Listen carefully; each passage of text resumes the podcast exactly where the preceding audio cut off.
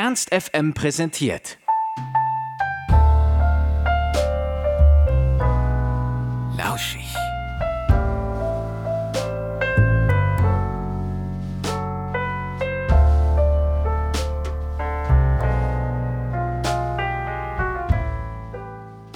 Gutes tun nicht nur an Weihnachten. Das denkt sich das Team von Weitblick und engagiert sich das ganze Jahr über. Sie setzen sich für etwas ein, das man nicht kaufen kann: Bildung. Sarah und Christoph von Weitblick waren bei uns im Studio und haben uns unter anderem erzählt, warum sich so viele Weitblicker gar nicht kennen. Neben Projekten in und um Hannover unterstützen die Weitblicker aber auch eine Bambusschule in Kolumbien. Außerdem, was Eis und Krebs mit Bildung zu tun haben, das hört ihr jetzt im Interview.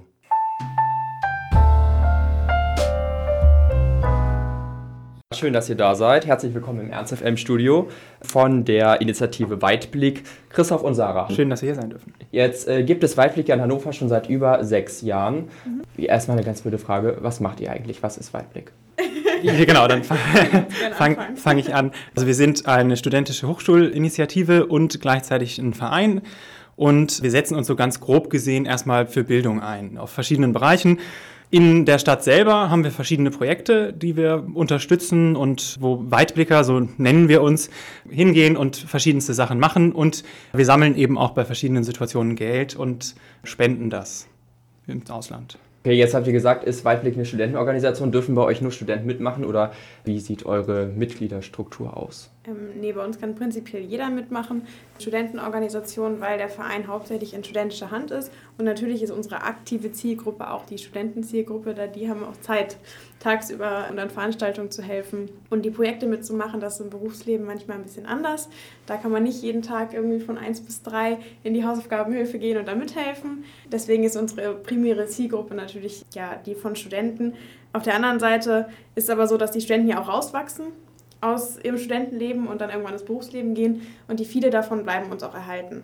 Und wir finanzieren uns halt auch über die Mitgliedsbeiträge, von daher ist das auch ganz gut so. Wie viele Weitblicke habt ihr jetzt gerade momentan? Ich glaube, es sind so um die 180. Hm, würde ich auch sagen. Und ungefähr ja.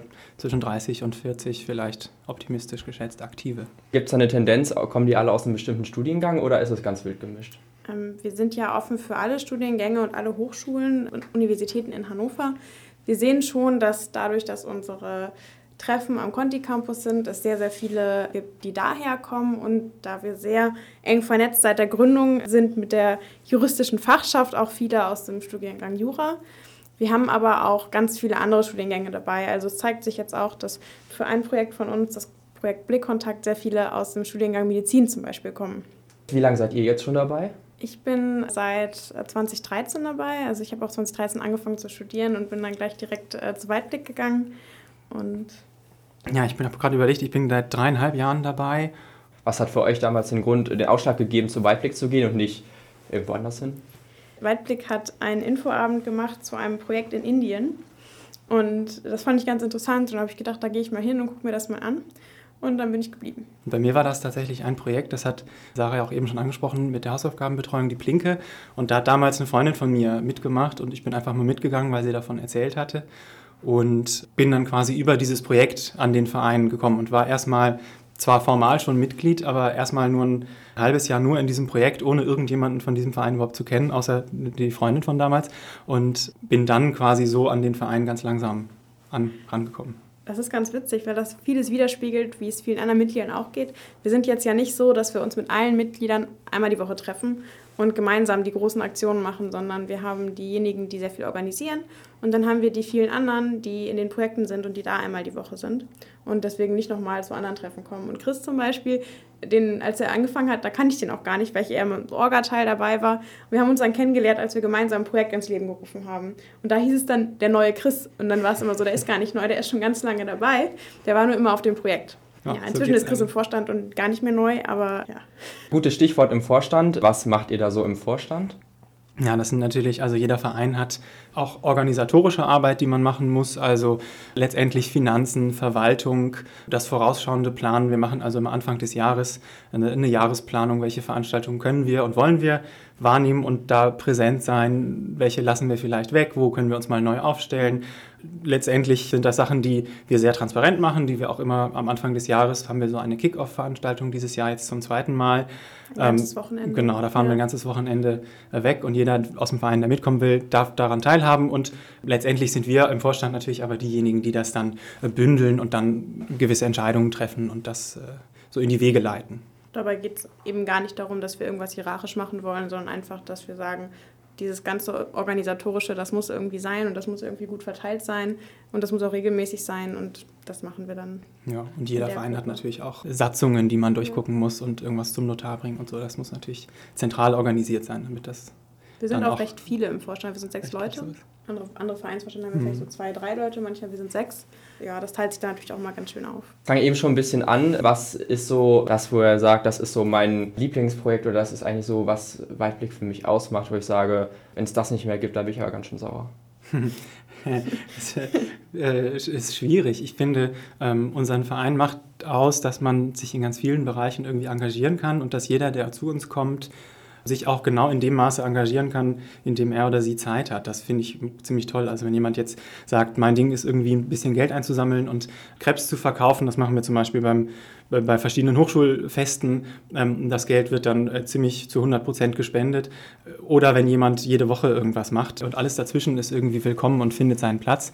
Für mich persönlich wäre das das Projekt Grenzenlos. Äh, das ist das, was Sarah schon angesprochen hatte, was wir 2015 gegründet haben. Da machen wir so interaktiven naja, Deutschunterricht mit Flüchtlingen, das ist auf sehr freundschaftlicher Basis. Wir lernen die Stadt kennen, wir spielen Spiele, wir entdecken so die, kulturellen Feinheiten, die uns noch unterscheiden, aber die natürlich wahnsinnig spannend sind, dann auch im Austausch zu erfahren. Und da mache ich mit einer Freundin zusammen eine Gruppe. Einmal die Woche treffen wir uns an der Uni und das macht wahnsinnig viel Spaß. Und das ist so mein, mein kleines Weitblick-Steckenpferdchen. Vor anderthalb Jahren hätte man mir die gleiche Frage gestellt. Dann hätte ich auch grenzenlos gesagt, in dem Projekt bin ich jetzt nicht mehr. Von daher habe ich diese enge Bindung dazu nicht mehr. Was aber ein Projekt wäre, wo ich sagen würde, das fände ich ganz doof, wenn wir das nicht mehr machen würden, das ist unser Auslandsprojekt. Da sind wir in Kolumbien, nicht in dem Sinne, dass wir aktiv sind und da was aufbauen, sondern da unterstützen wir einen Verein, den es auch in Deutschland gibt, das ist die Schule fürs Leben. Und da unterstützen wir eine Bambusschule, kann man sagen, wo wir auch Geld hingeben, auch schon sehr, sehr viel hingegeben haben über die letzten Jahre. Und das ist sowas, das was Stetiges, das machen wir schon lange. Das haben wir auch gerade nochmal im ganzen Verein nochmal wieder hinterfragt, ob wir das auch weitermachen wollen. Alle waren dafür. Von daher wäre das so ein Projekt, wo ich sagen würde, das soll auch noch lange weitergehen. Hast du schon gesagt, ihr habt internationale Projekte, aber auch viel vor Ort. Ja. Ähm, das ist ja eigentlich eine ganz, ganz interessante Mischung. Wie kommt das einerseits so krass äh, an der Haustür nebenan und dann auf der anderen Seite der Erde? Wie das genau zu Gründungszeiten entstanden ist, kann ich ehrlich gesagt nicht mehr nachvollziehen. Ich finde aber, also die Philosophie, die dahinter steckt, ist so ein bisschen, dass Bildung ja zweigeteilt ist. Also einmal oder vielleicht sogar dreigeteilt. Ähm, einmal das meine persönliche Bildung, die ich irgendwie jeden Tag erfahre im Kontext, dann die meiner unmittelbaren Umgebung und dann irgendwie die globale Bildung, wenn man so will. Und für unsere unmittelbare persönliche Bildung haben wir auch jetzt eine neue Reihe, die heißt äh, Einblick. Und da lernen wir so neu. die. wir ja, haben schon, schon 13 Events Stimmt, ja, so neu ist die gar nicht, gar nicht mehr.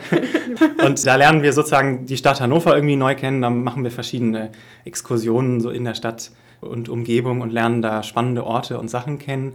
Die Bildung in der Umgebung der Region sozusagen, das wären dann die Projekte und das Internationale, da können wir natürlich nicht alles machen. Da haben wir uns dann auf eine Sache fokussiert eben die Schule fürs Leben Bambuswald hoch 10 und unterstützen eben das so gut wir können. Ist das nicht ein bisschen schwierig, das aus Deutschland aus äh, mitzumachen oder da, das zu unterstützen? Deswegen haben wir uns einen Verein gesucht, den es auch in Deutschland gibt, also die Schule fürs Leben, die das in Kolumbien alles macht die hat einen Sitz in Deutschland und die kennen wir auch ganz gut. Also die kommen mal her, wir haben mit denen schon eine Ausstellung gemeinsam realisiert in Hannover, mit denen skypen wir, sodass wir da einen regen Kontakt haben und dann wissen wir auch, was mit dem Geld passiert. Also wir kennen auch den Gründer. Das ist jemand, der das aus einer ganz intrinsischen Motivation gemacht mhm. hat, weil das dort ist, wo seine Mutter herkommt. Und da, das war uns einfach ganz wichtig, diesen engen Kontakt. Mit Auslandsprojekten ist immer so eine Sache. Man kann in ein Projekt investieren, dann ist das Geld, da passiert vielleicht was mit, aber das ist nicht transparent. Und wir spenden immer Geld für eine bestimmte Sache, wie zum Beispiel eine Bambuspresse oder wir die Lizenzen für die Ausbilder oder das Gehalt der Ausbilder, sodass man ganz genau sagen kann, okay, wir wissen, was, was da ankommt und wir wissen, was wir da mitgeholfen haben. Wie sind die Rückmeldungen von Leuten, mit denen ihr zusammenarbeitet oder auch insgesamt von Außenstehenden auf eure Arbeit? Sehr positiv eigentlich. Ja, ich habe gerade überlegt, ich glaube, was Negatives habe ich tatsächlich noch nie gehört. Manchmal kennen uns Leute nicht, dass die sagen, den Verein, da habe ich noch nie was von gehört, das ist ja eine tolle Sache. Aber ich habe das Gefühl, das ändert sich auch ein bisschen. Also wir sind viel, viel präsenter als vor ein paar Jahren noch an den Hochschulen. Wir machen auch viel organisierter irgendwelche Infoveranstaltungen, wo wir auch immer erzählen oder bei denen wir auch erzählen, was wir so vorhaben und was wir machen. Und es kommen ja zum Glück in der studentischen Stadt auch immer wieder neue, motivierte junge Studentinnen und Studenten nach, die dann auch Lust haben, sich zu engagieren. Und das äh, merken wir natürlich auch, dass da Leute kommen und fragen, was kann ich denn machen oder einfach mal vorbeischauen. Und das ist, da ist sowieso jeder jederzeit so eingeladen, einfach äh, zu kommen. Und das ist natürlich toll. Ich glaube, das macht auch so ein bisschen den Geist aus von unserer Initiative. Jeder kann so viel machen, wie er möchte. Und wenn jemand sagt, ich habe in drei Monaten einmal die Woche Zeit, was zu machen, was kann ich helfen? Oder ich habe in sechs Monaten bin ich fertig mit meinem Auslandsaufenthalt und dann komm, möchte ich gerne wiederkommen und dann möchte ich gerne einen Kuchenstand machen, dann sagen wir ja bitte, dann macht das gerne. Wir helfen, wo wir können. Und so sind viele Veranstaltungen auch zustande gekommen, dass einfach jemand gesagt hat, wir haben Lust und irgendwie habe ich auch das Gefühl, dass das die Reaktion von außen auch ist, dass mhm. jemand hört, ach, das macht ihr ja, dann komme ich mal vorbei wenn es gut ist, dann bleiben die Leute und wenn sie sagen, ja, das war jetzt schön, dann ist das auch für uns in Ordnung. Ihr habt ja auch mehrere Preise bekommen, zum Beispiel den Niedersachsen-Preis für Bürgerengagement. Ist das mhm. äh, auch ein schönes ähm, Gefühl von außen, ja. die Bestätigung zu bekommen? Ja, ja, auf jeden Fall. Das ist natürlich, wie immer mit ehrenamtlicher Arbeit ist das ja so, dass der Zweck natürlich erstmal nicht die Anerkennung ist, aber ganz frei davon ist das, glaube ich, nicht. Und das war sowohl auf persönlicher Ebene natürlich ein schönes Statement, dass wir da nominiert waren unter, ich glaube, zehn Preisträger gab es letztendlich. Ne? Und aber natürlich auch für den Verein in erster Linie ein tolles Symbol, eben auch mit dem Bezug zu Hannover, dass wir, oder eben Niedersachsen, Hannover als Landeshauptstadt, da als Verein gewürdigt wurden für verschiedene Projekte und Arbeiten, die wir gemacht haben. Das ist natürlich toll. Das ist auch uns immer ganz wichtig. Im Endeffekt ist das ja eine Gemeinschaftsleistung. Und wenn dann jemand sagt, das, was ihr macht, das ist ganz toll und ihr bekommt dafür einen Preis, dann können sich auch alle freuen. Dann liegt das nicht daran, weil eine Person sich ganz besonders ausgezeichnet hat. Das mag vielleicht auch vorkommen, aber im Grunde ist alle Auszeichnung und alle, ja, alles Schöne, was von außen kommt, das wird auch immer an alle unsere Mitglieder gespiegelt.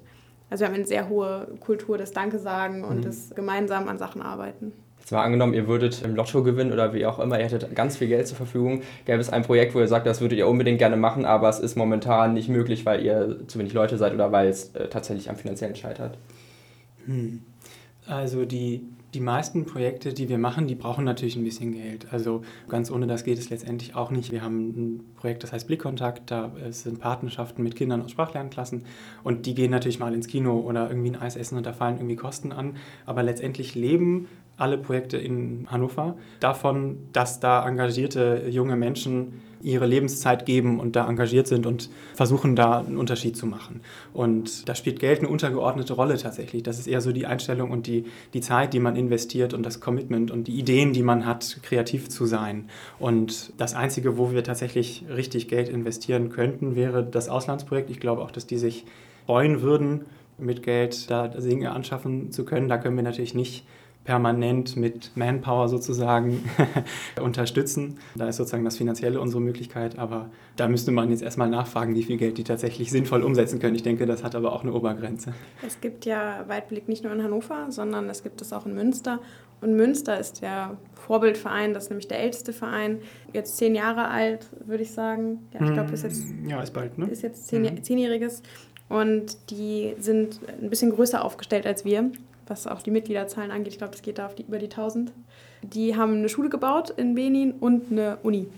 Und das ist natürlich dann auch schön. Und wenn ich jetzt ganz viel Geld über hätte, dann würde ich versuchen, mit Hannover oder Waldblick Hannover auch so ein Projekt zu realisieren, weil die haben halt eine Schule gebaut. das ist schon cool. Wir sind auch stolz auf unsere Projekte, aber das hat natürlich eine andere Größenordnung.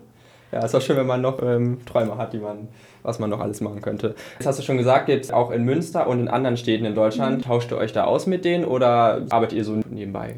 Wir versuchen das sehr reg auszutauschen. Wir haben einen Bundesverband, der quasi nur Weitblick heißt. Sonst ist ja immer Weitblick Hannover, Weitblick Münster, Weitblick Köln. Und dieser Bundesverband, der hat die Aufgabe, die ganzen Städte zu vernetzen. Das heißt, es gibt mehrere Veranstaltungen im Jahr, wo man hinfahren kann. Also man muss jetzt nicht lange dabei gewesen sein, um da mal hinzufahren. Da kann auch jemand hinfahren, der gerade erst dabei war und so ein bisschen mal so ein bisschen Weitblick erleben. Weil die Erfahrung ist, man fährt zu so einem Wochenende, hat dann da Workshops, tauscht sich aus, lernt die anderen Vereine kennen, guckt sich vielleicht auch das Projekt von dem anderen, von der anderen Stadt ab und kommt dann hochmotiviert wieder, möchte ganz viel, ganz viel umsetzen. Und das ist eigentlich eine schöne Sache. Und ich glaube, die Vernetzung innerhalb Deutschland funktioniert auch ganz gut. Wir haben gesehen, dass ihr jetzt zum Beispiel vor kurzem so ein Table Quiz hattet. Mhm. Wie kann man sich das vorstellen? Bei euch im Verein äh, macht ihr natürlich viel für andere oder mit anderen, aber ihr macht ja bestimmt neben dem Table Quiz auch Sachen innerhalb des Vereins.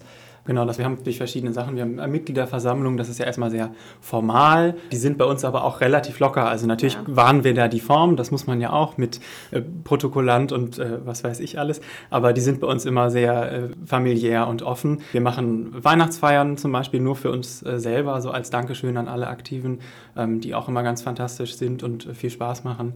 Und sozusagen, was den, den Bildungsaspekt angeht, hatte ich ja schon gesagt, dass wir da diese Sparte Einblick haben, was natürlich auch immer die und je nach Thema unterschiedliche Leute anspricht und auch sehr gut ankommt. Jetzt steht Weihnachten bald vor der Tür mhm. und die Deutschen sind in dieser Zeit ja mal ganz besonders spendenbereit. Äh, merkt ihr da auch, dass äh, gegen Weihnachten, dass das Engagement zunimmt oder äh, sind Studenten da so ein bisschen außen vor? Ja, also wir haben die letzten Jahre eigentlich immer so, eine, so einen Weihnachtsbrief geschickt, auch ganz viel in den Hochschulen und haben um Spenden gebeten. Da kam mal was, jetzt nicht so viel. Von daher da kann ich das jetzt nicht so widerspiegeln. Also wir freuen uns natürlich über jede Spende, von daher war das in Ordnung, aber es war jetzt nicht so, wo auf einmal geben alle ganz, ganz viel Geld und wir haben total viele Spenden.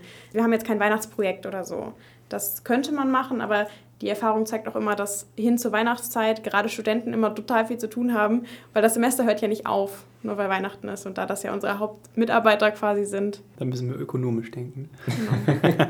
Zumindest zeitökonomisch. Ihr finanziert euch äh, über Spenden einerseits. Mhm. Wie noch? Habt ihr Mitgliedsbeiträge? Genau, wir werben immer damit ein Bier im Monat. Also 2 Euro ist so die Einstiegsmarke für Studenten und das ist natürlich sehr erschwinglich. Also das ist unser Standard-Mitglieder. Beitrag, ne? Ja. Dann haben wir noch Fördermitglieder, die ein bisschen mehr geben. Dann haben wir die Aktion, die wir machen. Also wir sind ja Crepe-Weltmeister, wir verkaufen die besten Crepes. Das machen wir auch das Table Quiz. Das ist immer ein Dauerrenner, also das ist nach sechs Stunden ausgebucht.